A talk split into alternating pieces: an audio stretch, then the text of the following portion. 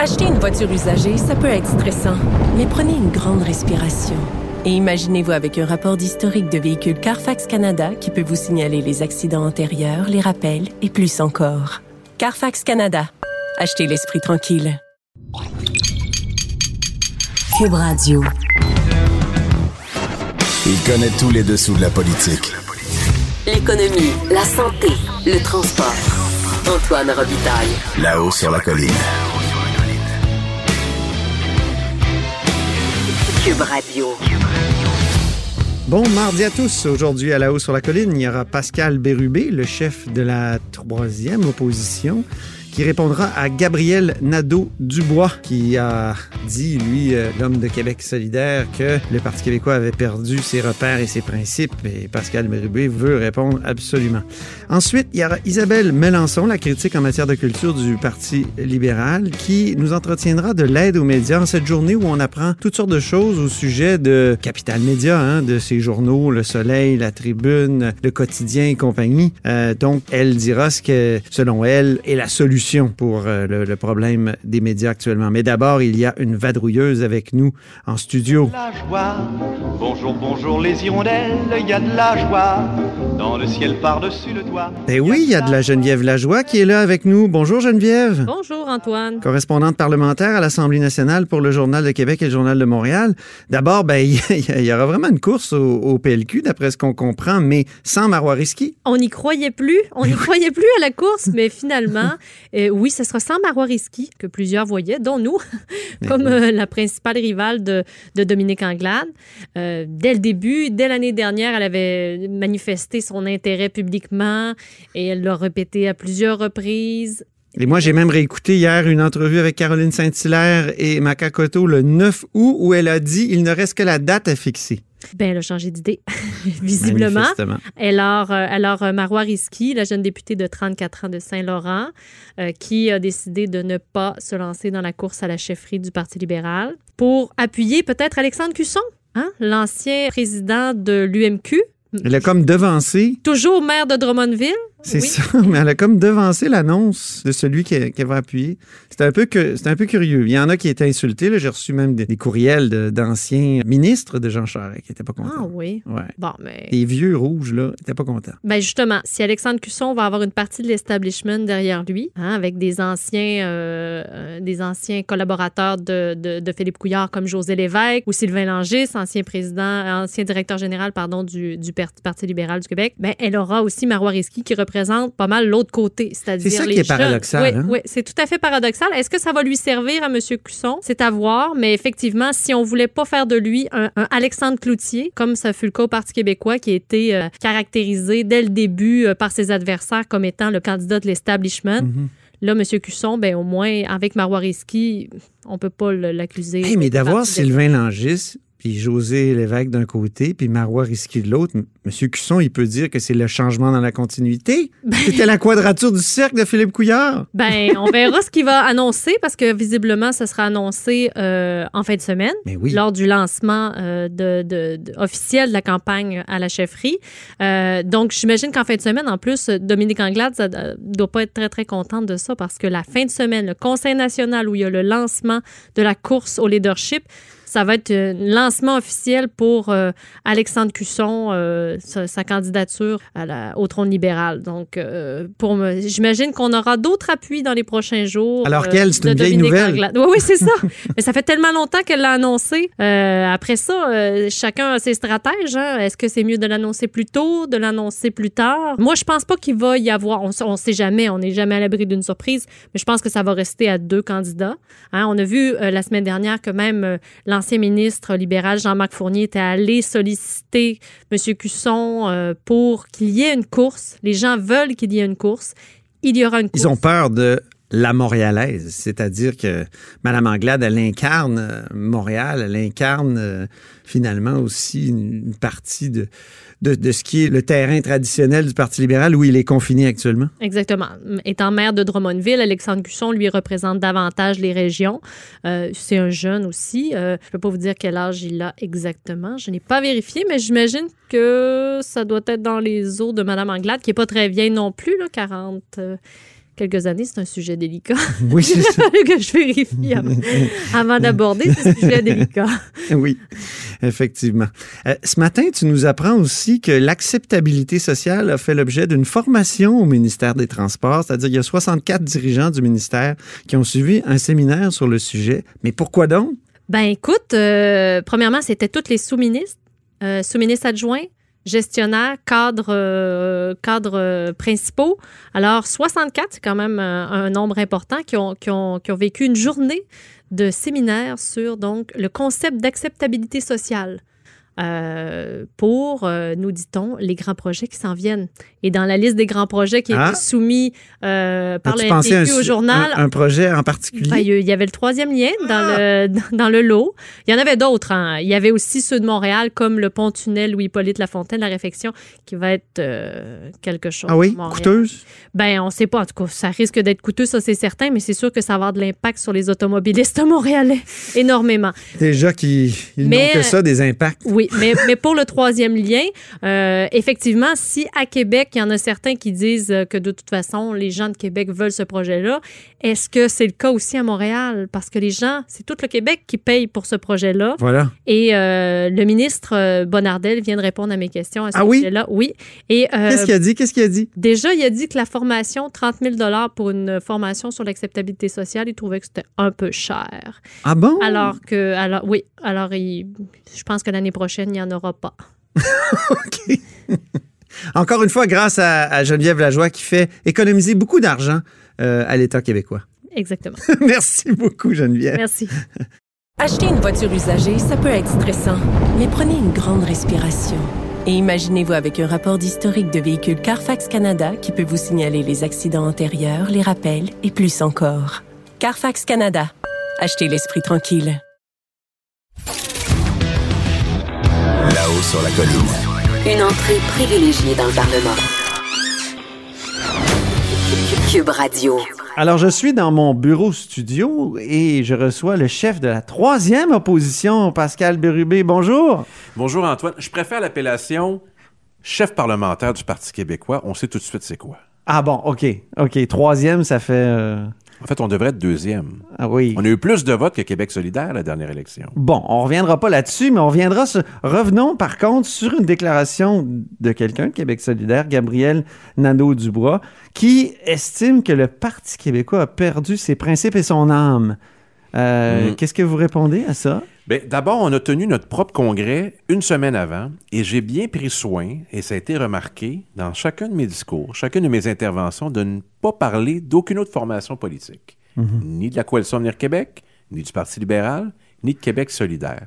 Alors, je suis un peu étonné parce qu'on a chacun notre offre politique, on en fait la promotion, on y croit, et ça m'amène à, justement, à croire encore une fois que le profit politique de Québec solidaire passe trop souvent par le fait de dénigrer le Parti québécois et sa volonté de croître est aux dépens du Parti québécois. Et euh, on l'a vu lors de la dernière campagne électorale, dans les circonscriptions du Parti québécois, où ils ont fait des gains.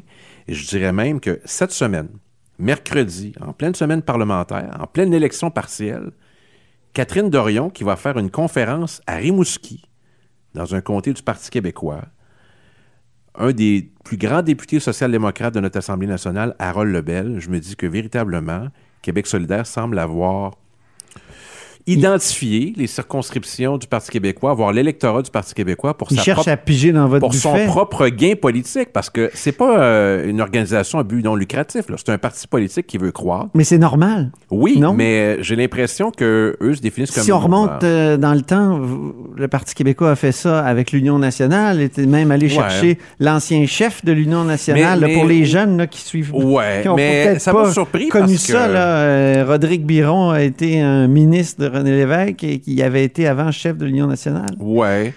Mais actuellement, nous, euh, on a eu un bon congrès. Et puis, euh, on a une déclaration. Non, mais est-ce que c'est pas la, vie des partis n'est pas faite de ça aussi, de se voler des électeurs? Ouais, mais il me semble que Québec solidaire, qui est un parti indépendantiste, devrait cibler son, son véritable adversaire au plan économique, au plan idéologique. Alors, je note ça. Sinon, je ne parlerais pas. C'était c'était pas de Gabriel Nadeau-Dubois que je choisis de cibler le Parti québécois. Moi, ce matin, euh, j'ai euh, parlé avec la presse parlementaire, puis on m'a demandé qu'est-ce que tu penses de Québec solidaire? Ils ont leur offre politique, ils en feront la promotion. On est deux formations politiques très différentes, c'est le moins qu'on puisse dire. Et moi, je préfère parler de, de mes propositions, mais ça m'a étonné de voir euh, la, la charge euh, de Gabriel Nadeau-Dubois. Puis pour chacun des arguments, j'ai envie d'y répondre. Mais ce qui est paradoxal aussi, c'est que on dirait que plus la souveraineté baisse dans les sondages, plus il y a de mouvements qui sont créés. Hier, c'est Catherine Fournier, une ancienne du Parti québécois, qui dit qu'elle refuse d'y retourner, elle n'y retournera jamais, même si vous avez mis l'accès sur, sur l'indépendance, qui crée Ambition euh, Québec. Alors, euh, expliquez-moi ce paradoxe. euh. Je ne sais pas ce qui euh, habite les, am- les ambitions justement de, de tous et chacun. Dans le cas euh, de la députée de Marie-Victorin, je veux juste indiquer une chose factuelle, comme le dirait le député de Chaumédé, Guy Oui. Ouellette. Les citoyens de cette circonscription ont élu une députée du Parti québécois. Et euh, c'était leur attente. Alors, il me semble que si elle pensait cela avant l'élection, elle aurait pu se présenter comme indépendante et l'électorat aurait jugé. Alors, je trouve ça particulier. Je me limiterai à dire ça, qu'on qu'on détourne un mandat de cette façon-là pour siéger comme indépendant. Je pense qu'on aurait Pourquoi dû la vous prendre mordez avant jamais, euh, Pascal Bérubé? Vous, vous pourriez mordre contre Québec solidaire, mordre contre Catherine euh, C'est des indépendantistes. euh, c'est dans la famille élargie du- de des indépendantistes. Mais je veux juste noter parfois qu'il y a des incohérences. Dans ce cas-là, dans le cas de Catherine Fournier, c'est une indépendantiste sincère. Euh, sa contribution est réelle, mais en même temps, il y a un bris de contrat. Je l'ai déjà dit, je le répète. Quant à Québec solidaire, euh, il y a des tests. hein. L'élection fédérale en était un. Et jamais Québec solidaire a invité à voter pour d'autres indépendantistes qui sont ceux du Bloc québécois. Et en ce sens, je partage totalement l'analyse de François Blanchet quand il dit que ça aurait pu faire la différence. Pourquoi ne pas offrir un appui euh, sincère et ferme au Bloc québécois, parti qui est euh, social-démocrate, parti qui indé- indépendantiste, qui représente les intérêts du Québec? Pourquoi? Je trouve ça particulier et je trouve que c'est une occasion manquée qui aurait pu faire la différence. Ça, c'est un test.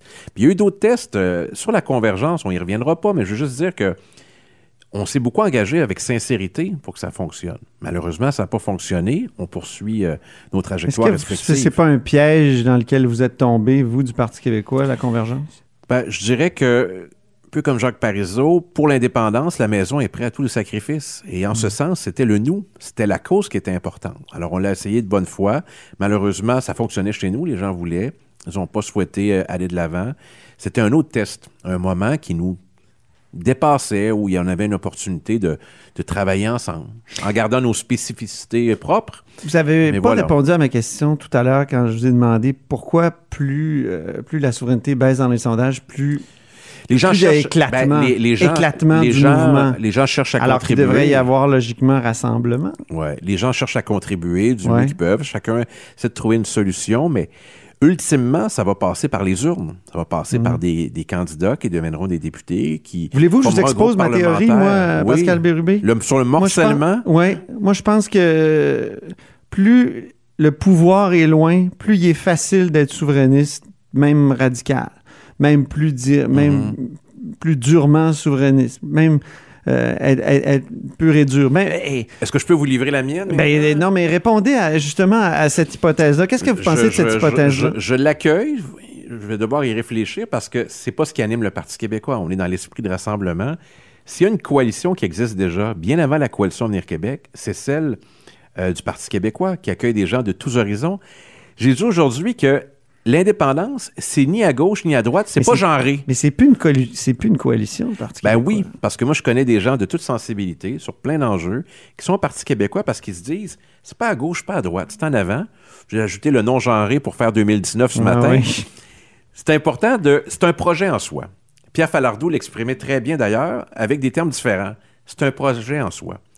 Une fois que l'indépendance est acquise, on pourra faire des Est-ce choix. que ça devient une utopie, Pascal Bérubé? Je crois pas, c'est une nécessité, surtout. On dirait que ça s'éloigne toujours plus à Mais si on y croit, alors il faut y travailler. C'est une nécessité. Moi, je suis convaincu que ça changerait de façon concrète la vie collective et individuelle des Québécois.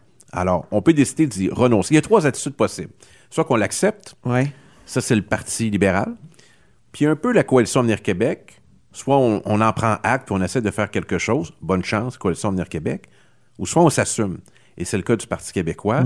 On ne peut pas laisser tomber une option si on est convaincu que c'est la meilleure pour les Québécois. Est-ce que l'espoir, c'est pas que Jason Kenney, justement, brasse au, au- le Dominion tellement qu'il soit, euh, il soit tellement secoué qu'il se disloque? Il y a, il y Je, a- dis- je- je parle de Jason, Ken- Jason de- Kenney, ouais. c'est le premier ministre Ben, de l'Alberta qui, des- menace là, de Ouais. faire un référendum sur la péréquation. L'enjeu des finances euh, m'intéresse beaucoup comme chef parlementaire du Parti québécois parce qu'il nous donne une opportunité exceptionnelle. C'est celle d'ouvrir les livres, d'ouvrir les comptes, mais pas seulement depuis les dernières années, depuis le début du Dominion, comme vous dites. Oui, ah oui, c'est vrai. Alors, les intrants et les sortants. Et moi, je suis prêt à faire cet exercice audacieux et euh, d'affronter l'Alberta en disant Pas la dette du, du Tout. Haut-Canada? tout. Il faudrait. Ah On oui, tout vous mettre pas nous ramener à la dette du Haut-Canada en 1838, euh, 1840? Ah, ben il y, a- il y a plus récent comme, euh, comme injustice à l'égard que du le Québec. Bas-Canada euh, a payé. Mais ça? euh, depuis euh, l'entrée du Québec, sous de fausses représentations, euh, faisons, ouvrons les livres. Et moi, je suis prêt à faire cet exercice et je demande au premier ministre. Je lui ai dit l'autre jour. oui, j'ai dit, entendu. quelle est votre attitude face à la péréquation? On y a droit. Il défend la péréquation comme néo-fédéraliste. Moi, je pense qu'on devrait avoir une attitude plus offensive, qu'on ouvre les livres et qu'on fasse ce débat. Et euh, moi, je suis prêt à dire euh, au premier ministre de l'Alberta, bring it on, Jason. On est prêt à faire le débat et de façon totalement décomplexée. Ça, c'est sur les finances. Ouais. Sur les choix collectifs du En Québec terminant, oui. sur la laïcité. Oui. On pourrait parler de bien d'autres enjeux. Le Canada ne changera pas pour le Québec. Nous, on en a tiré des conclusions politiques et on va continuer à faire une démonstration quotidienne des avantages pour un État de contrôler tous les leviers de sa destinée. Merci infiniment à Pascal Bérubé d'être passé dans mon bureau studio ici Merci. à la tribune de la presse. Acheter une voiture usagée, ça peut être stressant, mais prenez une grande respiration. Et imaginez-vous avec un rapport d'historique de véhicule Carfax Canada qui peut vous signaler les accidents antérieurs, les rappels et plus encore. Carfax Canada. Achetez l'esprit tranquille. Là-haut sur la colline. La politique autrement dit. Cube Radio. Alors, je suis au Parlement en compagnie euh, d'Isabelle Mélenchon, la critique en matière de culture. Bonjour Isabelle. Bonjour. Donc, euh, il y a des nouvelles qui circulent autour de Capital Média, évidemment. Vous, ça vous préoccupe beaucoup, euh, l'avenir des médias. Dites-nous un peu euh, quelle est vo- votre impression là, euh, à chaud comme ça. Ben rapidement, clairement, on semble avoir réalisé qu'on voulait aller vers une coop, une coopérative euh, du côté du gouvernement. Là, il y a des nouvelles qui viennent de, de toutes parts avec le mouvement des jardins qui semble vouloir se retirer. Là, on a la FTQ qui semble vouloir réfléchir. On a l'air d'être dans le mou. Je suis inquiète à l'heure où on se parle actuellement en temps réel. Cependant, il y a une chose. Le problème, c'est que le gouvernement, actuellement, veut tenter de mettre des pansements un peu partout sur le corps euh, des, des médias sans s'attaquer à la maladie. Puis la maladie, ben, ce sont les Google, Amazon, Facebook de ce monde qui partent avec 80% des revenus publicitaires des médias traditionnels québécois, qui partent sans payer ni taxes ni impôts. Vous n'êtes pas sévère, là, maladie, parce qu'après tout, c'est les gens utilisent énormément. Moi, je me fais un peu l'avocat du diable, mais les gens utilisent énormément ces outils-là euh, informatiques, puis euh, sont pas obligés, on leur tord pas un bras. Là. Donc, maladie, est-ce que c'est pas trop fort? Ben, c'est une maladie pour les médias québécois. Oui, parce qu'ils partent avec 80 de leurs revenus publicitaires. Quand on est habitué là d'avoir un certain roulement, puis qu'on on perd 80 de nos revenus d'un coup, face à des géants de la Californie qui ne payent ni taxes ni impôts au Québec, honnêtement, moi j'appelle ça une maladie. Alors, moi, depuis le départ, je dis, on peut pas perdre une année supplémentaire. On peut pas attendre l'OCDE. Puis là, malheureusement, la ministre de la Culture, la semaine dernière, il y avait une interpellation vendredi dernier, et elle a dit que son gouvernement voulait attendre l'OCDE dans un an avant de commencer à penser à agir. Si on attend un an, je vous le dis, on va malheureusement être dans une situation similaire à celle du groupe Capital Média ailleurs au Québec. Il y a des gens actuellement qui sont sur le respirateur artificiel et si on ne fait rien, comme législateur, ben malheureusement, l'information locale et régionale de qualité va être mise à mal partout au Québec. Mais euh, est-ce qu'on n'en est pas là aussi parce que le gouvernement libéral de Philippe Couillard n'a mis qu'un pansement sur Capital Média, un 10 millions comme ça, qui a été prêté par Investissement Québec, un prêt évidemment qui sera jamais remboursé, puis qui était, c'était un peu un prêt discrétionnaire d'une certaine façon. Est-ce qu'on n'en est pas là à cause de, du gouvernement de Philippe Couillard auquel vous faisiez, duquel vous faisiez partie? Ben, l'ancien gouvernement a décidé d'allonger 10 millions de dollars, c'est vrai. L'actuel gouvernement a décidé d'allonger un 5 millions de dollars supplémentaires. C'est pour sauver l'information locale régionale. Mais je veux juste vous rappeler quelque chose. Carlos Letao a décidé d'agir en taxant Netflix, alors qu'on se faisait dire partout qu'on ne serait jamais capable de mettre une taxe sur Netflix, qui est, en fin de compte, un géant du web on l'a fait. L'étape qui suivait. En fait, vous les avez forcés à percevoir la TPS, TVQ, hein, les deux, si je ne m'abuse. non, la, la, TVQ seulement, la TPS n'était pas. Il y avait deux, deux gestes qui devaient suivre le tout on est capable, puisque le gouvernement fédéral a dit, nous, nous n'allons pas percevoir la TPS, nous pourrions aller chercher ces sommes-là. C'est ce que je dis depuis un an, et on a les pouvoirs pour le faire. Je tiens à le rappeler, mais c'est le gouvernement libéral qui a fait appliquer la taxe qui devrait être appliquée. La deuxième étape était justement d'aller taxer les revenus de Facebook, de Google. C'est pas de, mettre une taxe sur un produit qui est gratuit parce que souvent les gens me disent comment voulez-vous qu'on taxe Facebook? Ça me coûte rien. Non, mais quand les gens achètent de la publicité, des clics ou des likes, comme on dit, ben ça coûte des sommes d'argent et c'est là-dessus où on devrait aller percevoir une taxe.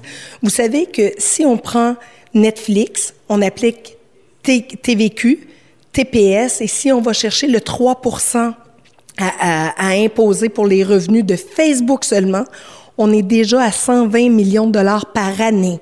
Moi, ce que j'exige depuis un an, ce que j'ai proposé, et là, plus ça va aller, plus je serai euh, exigeante envers le gouvernement, c'est qu'on mette sur pied un fonds dédié à la culture et aux communications. C'est 120 millions de dollars par année là, sur lesquels on dort. Le milieu de la culture en a besoin, le milieu des communications en a besoin. Mais vous étiez du gouvernement euh, Couillard. Est-ce qu'il y avait déjà des discussions pour, pour, pour faire ça à l'époque? Surtout que vous, vous étiez ministre de l'Environnement, mais vous avez été dans les officines de la culture euh, pendant un bout de temps. Oui, en effet, et je peux vous dire, Carlos Letao, d'ailleurs, la journée où le gouvernement a annoncé le programme d'aide pour les médias écrits seulement, là, euh, Monsieur Letao a rappelé que la prochaine étape, ce qui était dans les cartons, était justement d'aller de l'avant pour la taxation des Google, Amazon, Facebook de ce monde sur leurs revenus. Ça, c'était déjà, on était en train d'y travailler. Je veux juste vous dire, la France l'a fait en juillet dernier. C'est pas quelque chose qui pouvait se travailler dans les dix dernières années. Euh, tout le monde, hein, tout est en mouvance actuellement. Mais là, il faut arrêter de regarder passer le train, par exemple. Mais on écoutait l'autre fois Éric Girard, le ministre des Finances en Chambre, qui disait, après tout, c'est pas des entreprises qui ont des sièges sociaux ici. Euh, je veux dire, il y avait des bons arguments. Si on se fait l'avocat du diable, c'est pas évident d'aller chercher des revenus d'entreprises totalement étrangères, même si elles font beaucoup de sous ici. Ben, je veux juste vous dire, là, la Norvège, la France l'a fait, le Québec doit le faire. Puis, comme j'avais dit à M. Girard, que, qui, qui, que j'aime bien, là, qui est un homme très sympathique, je lui demande pas d'aller dans la facilité, je lui demande d'y aller dans la créativité, parce que là, c'est la créativité du Québec qui est aussi mis à mal actuellement. Puis je tiens à le rappeler, là, le 35 de crédit d'impôt qui a été euh, offert par le gouvernement pour les médias écrits, on aurait pu faire payer les géants du web qui sont millionnaires en Californie. Mais plutôt que ça, mais on fait payer encore les Québécois actuellement. Mais en même temps, vous, vous me dites, il faut pas perdre de temps. On peut pas, on n'a pas un an devant nous. Euh, mais là, euh, mettre en place ce système-là pour aller chercher le 3 de, de revenus euh, des géants du web, ça peut prendre du temps. Alors, est-ce que ça prend pas des mesures transitoires? Ben, pour moi, là, puis là, je me croise vraiment les doigts. J'espère qu'ils sont déjà au travail depuis un certain temps. Ça fait un an que j'en parle. Il faut que la ministre sorte de son mutisme. Il faut qu'elle prenne qu'elles prennent acte, qu'elles veuillent agir. C'est ce que je ne ressens pas actuellement. Vous savez, la première journée où on a annoncé euh, la faillite de Groupe Capital Média, la ministre a été la première, celle qui devrait défendre les médias au Québec a dit c'est pas vrai qu'on va garrocher de l'argent par les fenêtres. Moi, je me serais attendu qu'elle dise on va tout faire pour sauver l'information locale régionale parce que honnêtement, c'est le quatrième pouvoir, c'est le savoir, c'est la démocratie, c'est ça les médias au Québec. Honnêtement, ils ont des devoirs à faire. Elle a des devoirs à faire. Moi, je vais être là. Je vais continuer à faire des propositions. J'en ai fait plusieurs là, depuis la dernière année. J'ai une longue liste de propositions. Ne serait-ce que le gouvernement donne l'exemple dans ses choix de publicité et qu'ils mettent la publicité à l'intérieur des médias traditionnels québécois, ceux et celles qui embauchent des gens d'ici, des journalistes d'ici et qui payent des impôts. Merci beaucoup, Isabelle Melançon, critique libérale en matière de culture. Merci à vous. Bonne journée. Pour écouter cette émission, rendez-vous sur cube.radio ou téléchargez notre application sur le Apple Store ou Google Play.